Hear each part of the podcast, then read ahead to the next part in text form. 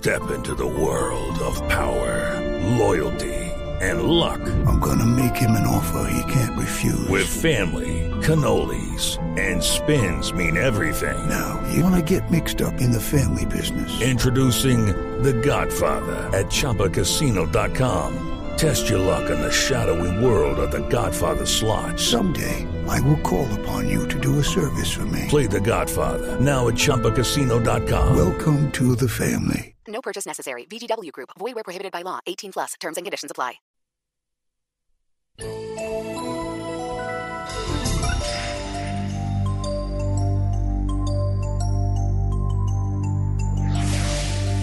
Azulejos.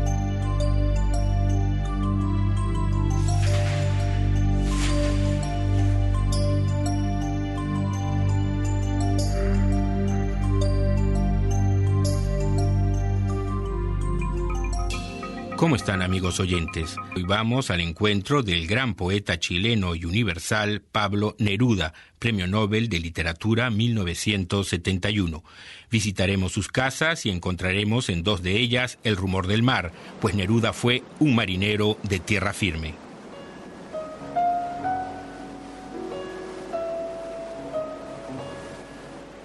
Yo me levanto más o menos temprano allá en mi casa en Isla Negra donde vivo desde hace algunos años frente al mar.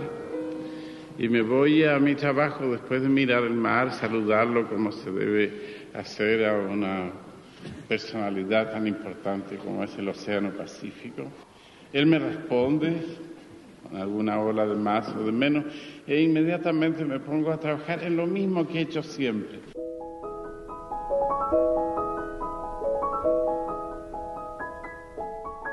Hace 25 años murió Pablo Neruda. Muy poco tiempo antes, el golpe militar del general Pinochet había desatado el terror de Estado y establecido una férrea dictadura en Chile.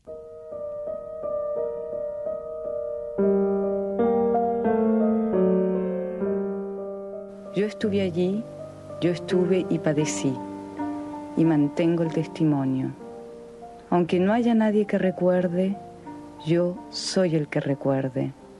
Aunque no queden ojos en la tierra, yo seguiré mirando.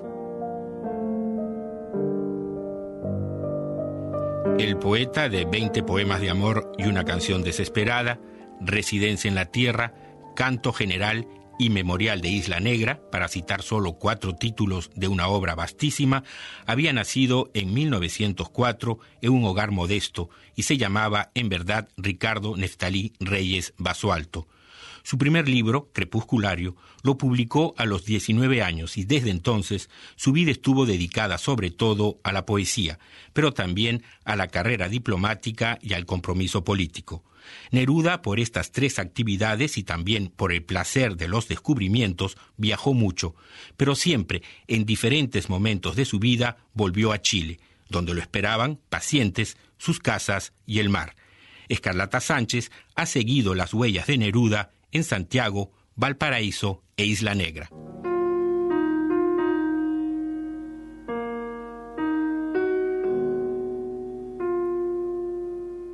En su vida, Pablo Neruda tuvo distintas casas.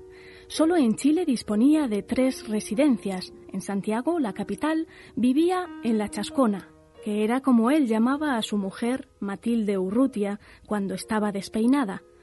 Pero el poeta se ahogaba en la ciudad, necesitaba del mar.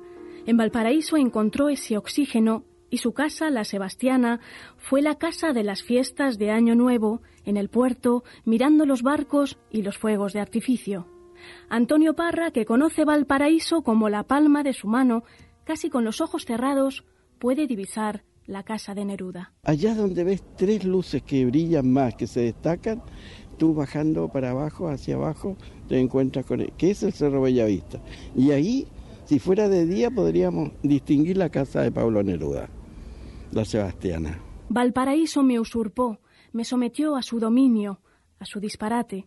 Son palabras del mismo Neruda, que sucumbió al encanto valpino sin armas ni resistencia. Fernando Montes, arquitecto chileno, conoció personalmente la fascinación nerudiana por las casas. Lo interesante de, Neruda o de la casa de Neruda en Valparaíso, es que yo creo que comunicaba bien con la ciudad. O sea, la casa era de alguna manera un pequeño Valparaíso, expuesto a los vientos, mirando al mar, abierto al barrio, improvisado, collage.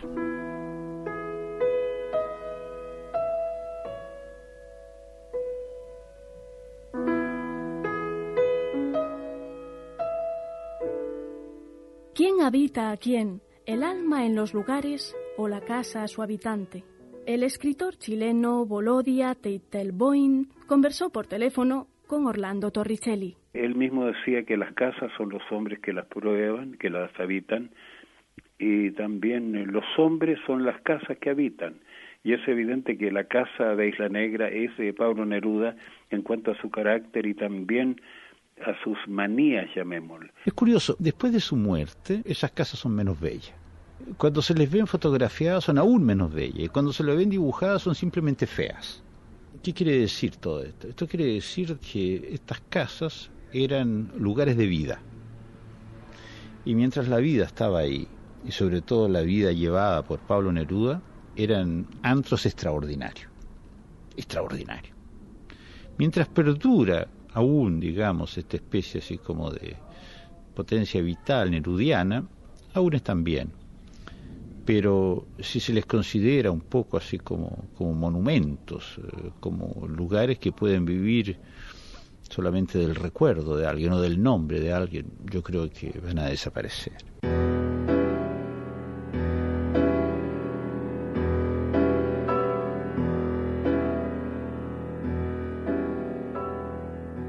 Vestido de barman, con chaqueta roja y bigotito de corcho quemado, Neruda preparaba su famoso cóctel coquetelón ante el panorama embriagador de Valparaíso. La casa de Pablo Neruda, la pasa aquí en Valparaíso, que se llama La Sebastiana. Víctor Bustamante. No es una casa donde él viviera, es una casa de citas para sus mujeres. Era muy mujeriego Neruda. Aquí él se reunía con sus amistades, con sus amigas y hacía sus fiestas aquí pero no vivía aquí, él venía a puras fiestas, ¿no? ¿Y en Isla Negra cómo era? No, en Isla Negra él vivía, ahí vivía con su señora. Allá él gozaba de una vida familiar, aquí venía a parrandear, pura parranda. ¿Y la Chascona en Santiago? ¿Qué casa era mm. entonces? Bueno, no, la Chascona es una casa en que él se reunía más bien en las tertulias con otros poetas, con gente de la literatura o con eh, políticos porque él también eh, era un gran político. Claro, así es que era un, más bien un, salón de reuniones. Pero acá en Valparaíso era una casa de remolienda.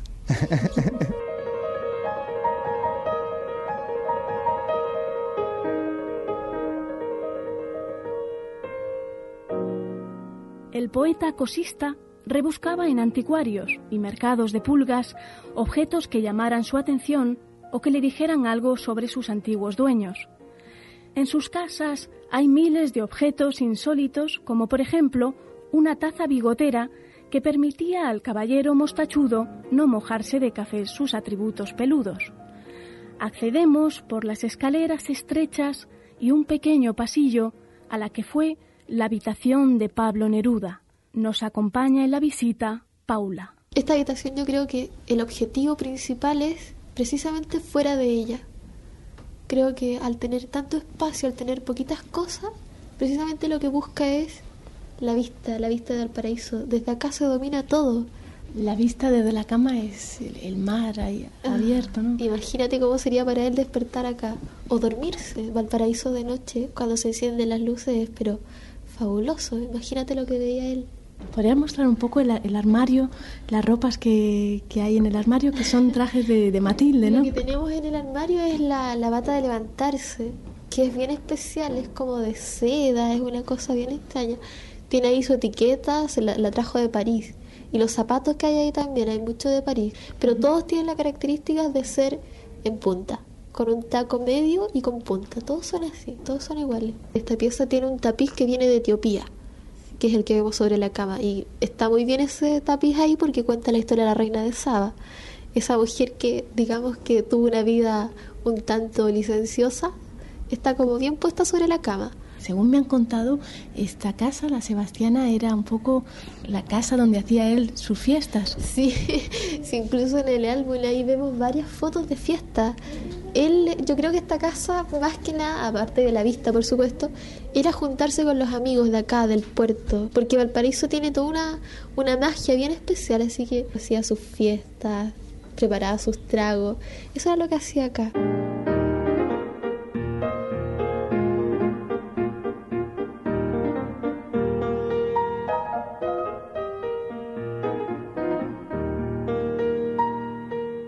Neruda nunca vivió solo. Neruda era un patriarca con una corte. Desde muy temprano lo fue, yo creo. Y, lo fue mientras, mientras fue embajador aquí, y, lo fue mientras vivía en cualquier parte. ¿eh? Tenía su esposa, tenía sus amigos, su jardinero, tenía su albañil, en fin, toda una serie de círculos así. Tenían los pintores. Eh, o los artistas que vivían de él o, que le ayudaba a que vivieran. Una especie de, fauna humana muy diversa, en donde el centro, el centro solar era, era Neruda.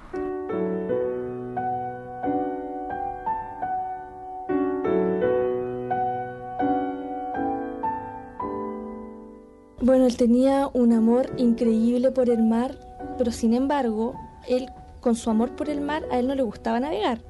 Ya, a él le gustaba el mar, le gustaba, quiso hacer de esta casa un barco, por eso es ese, los pasadizos, las puertas muy bajas, los ojos de buey, quiso hacer de esta casa un barco y él lo dijo una vez, él quería, quiso construir esta casa de esa manera. Y él decía que él era un navegante de boca, porque en realidad amaba el mar, pero le gustaba estar en tierra firme. Por eso eh, tantos elementos traídos de buques acá, ahí hay un, un instrumento de navegación ¿ya? Ese que está ahí al lado, ese es un instrumento de navegación. Las sillas, las ventanas, los cuadros, todo. Las lámparas. Las lámparas también traías de buque, todo que le sugiriera la idea de este mar. Le temía al avión y cada vez que tenía que hacer una travesía larga prefería él el barco. El barco porque estaba en su elemento, en el mar, y porque se trataba también de largos viajes, le permitían mirando el mar, escribir incluso libros enteros, como lo hizo varias veces.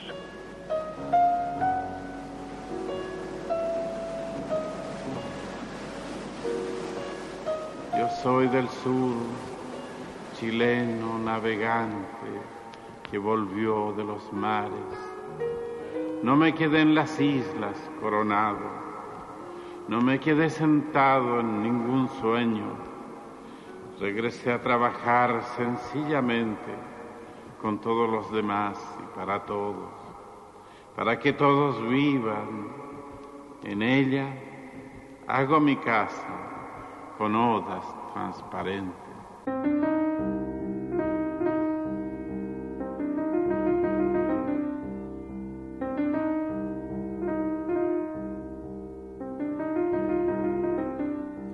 En la poesía, el papá de Neruda, según sus propias palabras, fue el estadounidense Walt Whitman.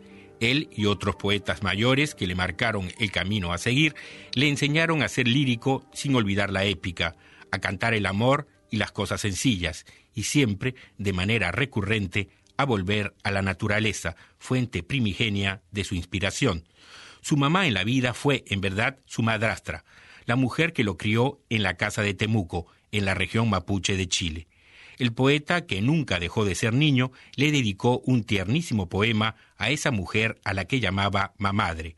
En otros textos sobre su infancia recuerda a su padre.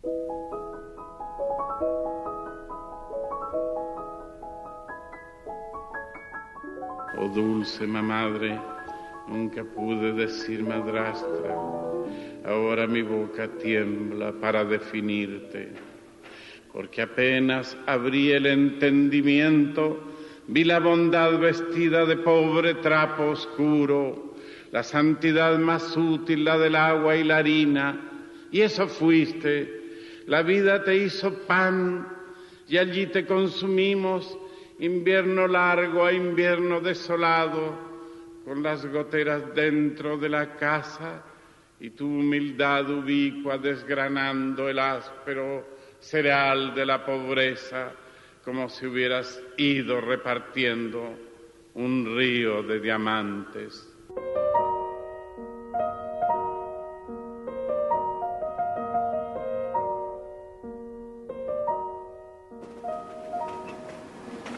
Lo primero que vi fueron árboles, barrancas decoradas con flores de salvaje hermosura, húmedo territorio, bosques que se incendiaban y el invierno detrás del mundo, desbordado. Mi infancia son zapatos mojados, troncos rotos, caídos en la selva, devorados por lianas y escarabajos, dulces días sobre la avena y la barba dorada de mi padre saliendo hacia la majestad de los ferrocarriles.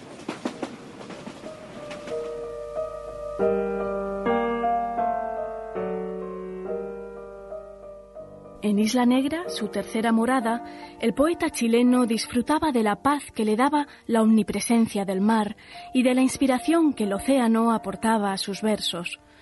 Este afán marino impregnó su poesía y su vida entera. Sus casas son como barcos a punto de zarpar y las velas de su fantasía se izan ante un mascarón de proa o una caracola. Su casa principal es la casa de Isla Negra, que como se sabe o no se sabe, no es ni isla ni es negra. Pero Neruda quiso llamarla así por su amor al mar. Ciertamente es una casa construida frente al Océano Pacífico. Lo buscó así porque quería estar siempre frente al mar. Y en Santiago se ahogaba. Él necesitaba entonces escapar. E Isla Negra fue la casa donde él escribió buena parte de su obra poética. Tenía con el mar una relación eh, absoluta porque tal vez el mar era para él la inmensidad, era también eh, la libertad y de alguna manera la fidelidad a la tierra, en el sentido que el mar está siempre buscándola, la golpea con sus olas, vuelve y regresa siempre de nuevo. Él mismo se dijo que estaba hecho de tierra, de una tierra que en Chile está siempre a orilla del mar, porque en verdad nuestro país es una larga línea junto al océano, más de 4.300 kilómetros. El mar es la gran presencia. Eh, representa también el caso de un hombre que vive en una tierra angosta y necesita la libertad. En eso hay un poco de influencia de poetas franceses. El mar era para muchos de ellos, especialmente para Baudelaire, etcétera, era eh, la libertad.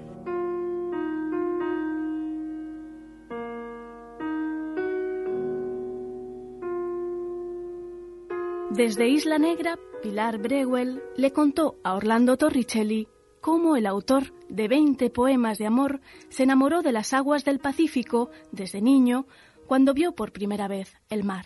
Él no conocía el mar. Alrededor de los 10 años más o menos, su padre lo llevó a conocer el mar y para él, siendo un niño de campo, retraído, poético, le impactó conocer el mar y desde ahí lo hizo parte de su vida.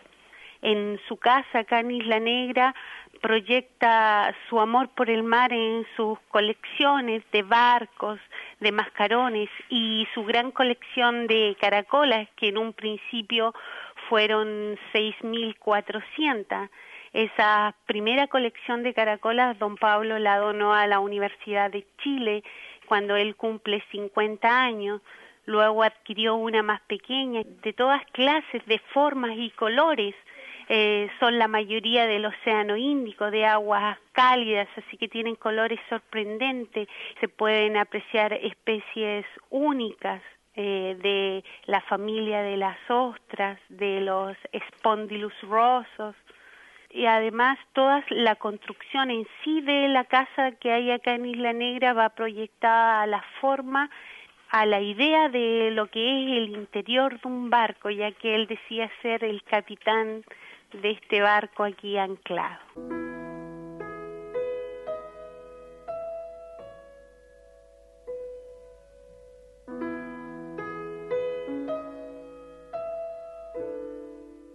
A Neruda le gustaban las casas. Yo hablé muchas veces con él, e incluso más de alguna vez eh, me dijo, mira Fernando, ¿cuándo me harás una casa?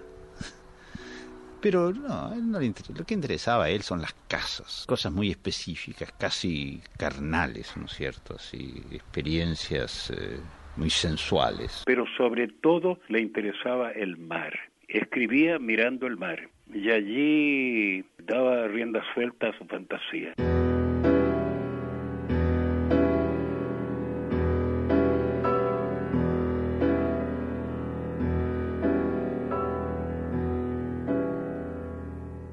¿De qué forma el tema del mar está presente en la poesía de Neruda?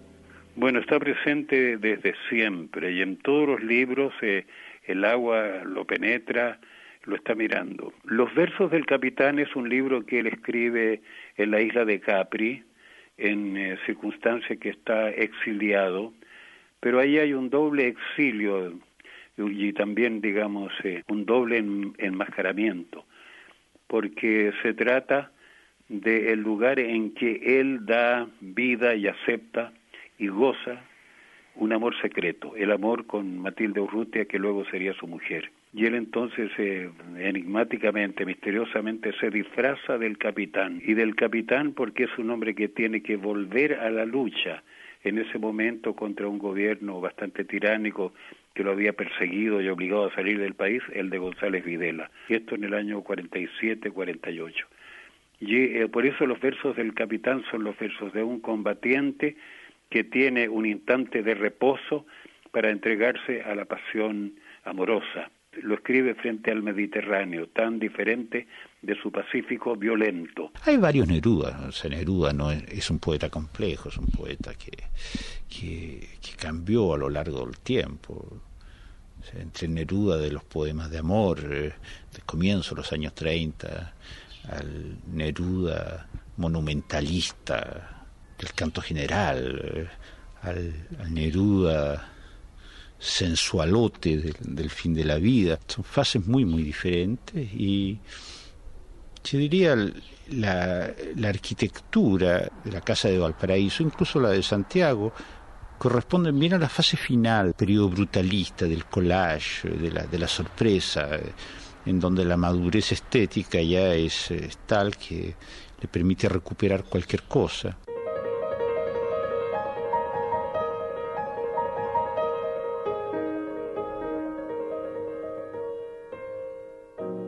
Y entre sus libros póstumos hay uno muy conmovedor que se llama El mar y las campanas. Él está ya enfermo en cama en Isla Negra, eh, ve a través de un ventanal amplio siempre el mar el mar es para él entonces una especie de definición de su propia vida y las campanas, que son las campanas que anuncian al visitante que quiere entrar a su casa, es el anuncio también de la muerte. De tal manera que el mar para él es una realidad, una visión diaria, pero también eh, tiene cierto sentido metafísico y de algún modo indica no solo la inmensidad, sino la, inmensidad del tiempo y la inmensidad también de la muerte.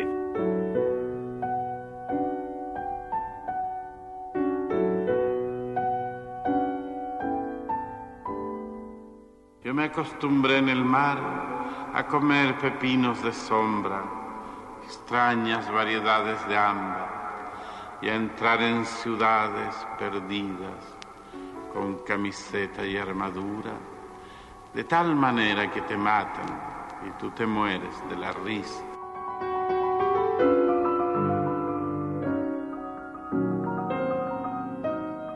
Azulejos es un programa del servicio Magazines de Radio Francia Internacional.